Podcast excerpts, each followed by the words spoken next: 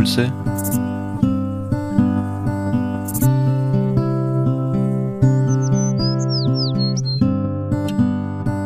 aus der Pfarrgemeinde Hallstatt Obertraum. Ich begrüße euch zu unserem Impuls. Heute führt uns eine Geschichte ins Alte Testament, ins zweite Buch Samuel, Kapitel 12, nämlich zum König David, der Besuch bekommt vom Propheten Nathan. Der ja auch ein bisschen als sein Lehrer oder als Gelehrter unterwegs war und moralisch sehr viel Aussagen getroffen hat. Möglicherweise.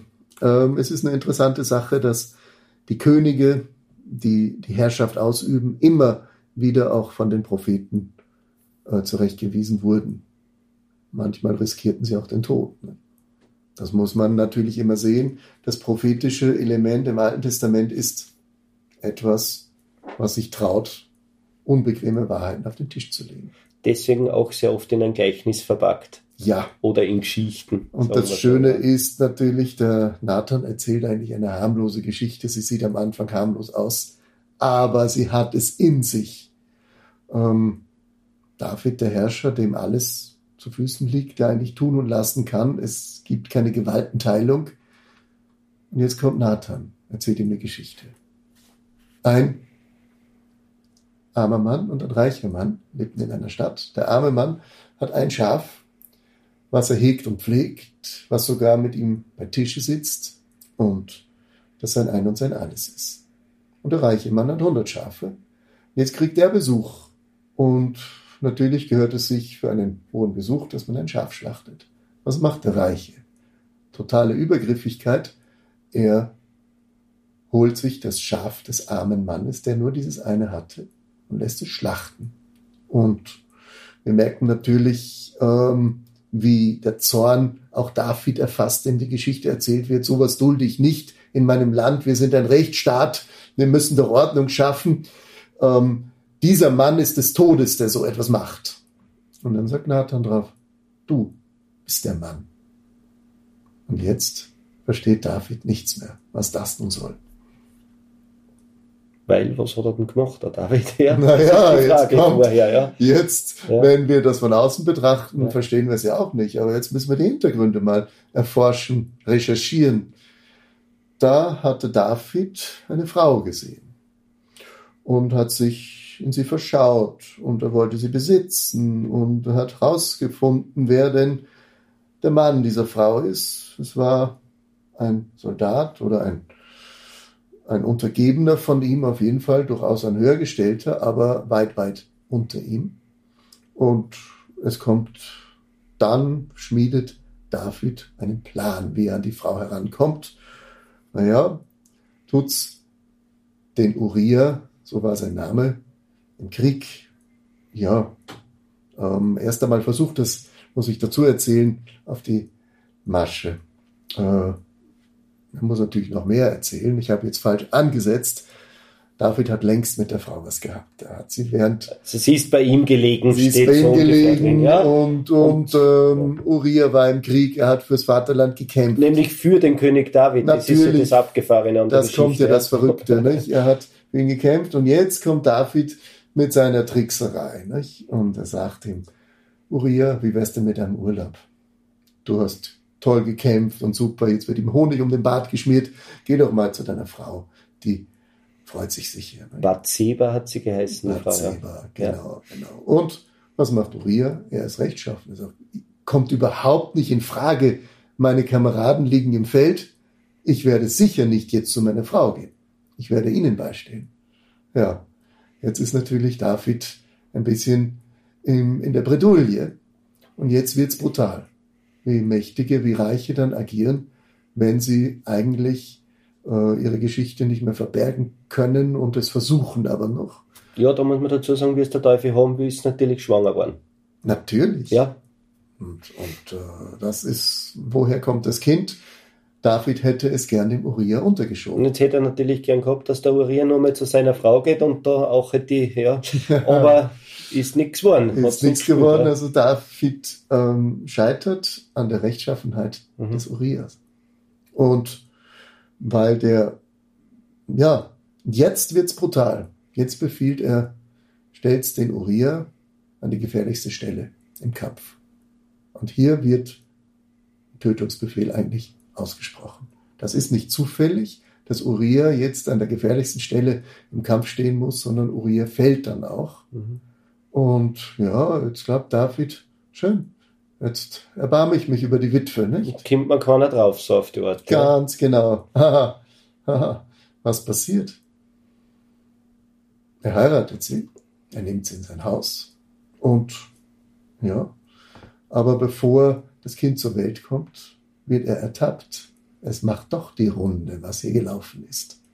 Und das finde ich das Spannende, dass selbst Könige im Alten Testament hier äh, ordentlich auf die Finger geklopft wird. Dass die Propheten Nathan das ausspricht, obwohl er wahrscheinlich auch um, seinen, um sein Leben fürchten müsste.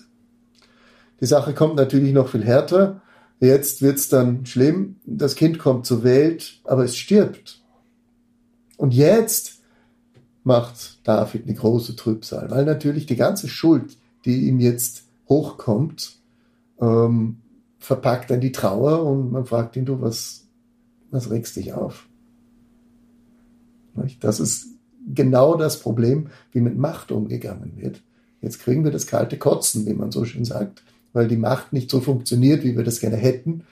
Und David, ja, kehrt dann um.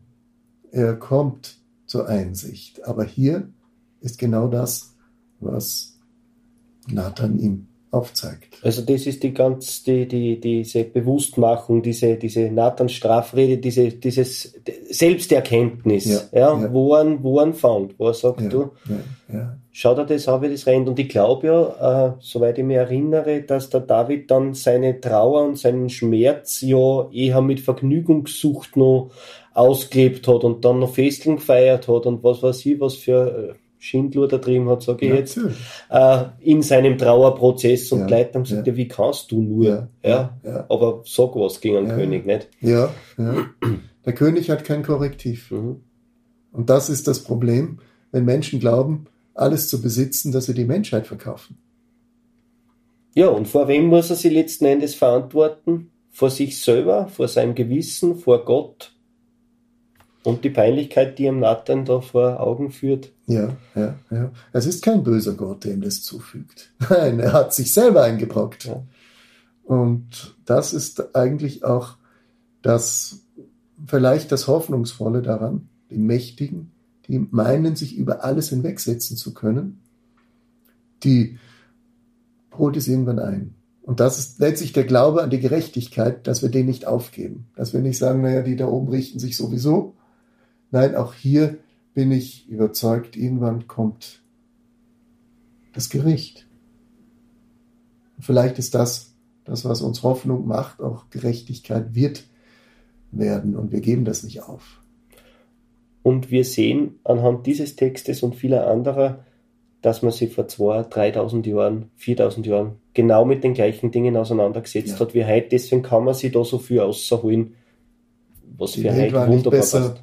Die Welt war damals auch schon verschlagen und heute ist sie verschlagen, was uns alles vorgelogen wird und so getan wird, als ob es ist eigentlich ein, ein klassisches Beispiel, was wir hier haben vor 3000 Jahren, diese Geschichte. Wie es oft läuft. Aber es steckt immer noch auch die Chance der Umkehr, aber die nicht einfach ohne Strafe abgeht. Das heißt, jede Handlung hat eine Konsequenz und das, dessen ja. muss man sich bewusst sein. Egal was du tust. Ja, wir hätten vielleicht gerne gewusst, was manche auch für Konsequenzen, für Strafen erleiden. Wir erfahren es oft nicht, darum sind wir vielleicht auch, wenn die Strafe selber für andere gibt ja letztlich ein bisschen Rachegelüste, werden befriedigt, aber wir haben ja nichts davon. Und darum ist so wichtig, auf das zu blicken, was ist Gerechtigkeit, dass wir sie leben und nicht den anderen auch den Reichen und irgendwas den Mächtigen nur ähm, ihnen wünschen, sondern dass wir von diesem Rachegedanken wegkommen, weil der uns ja wiederum bindet in dieses alte Denken.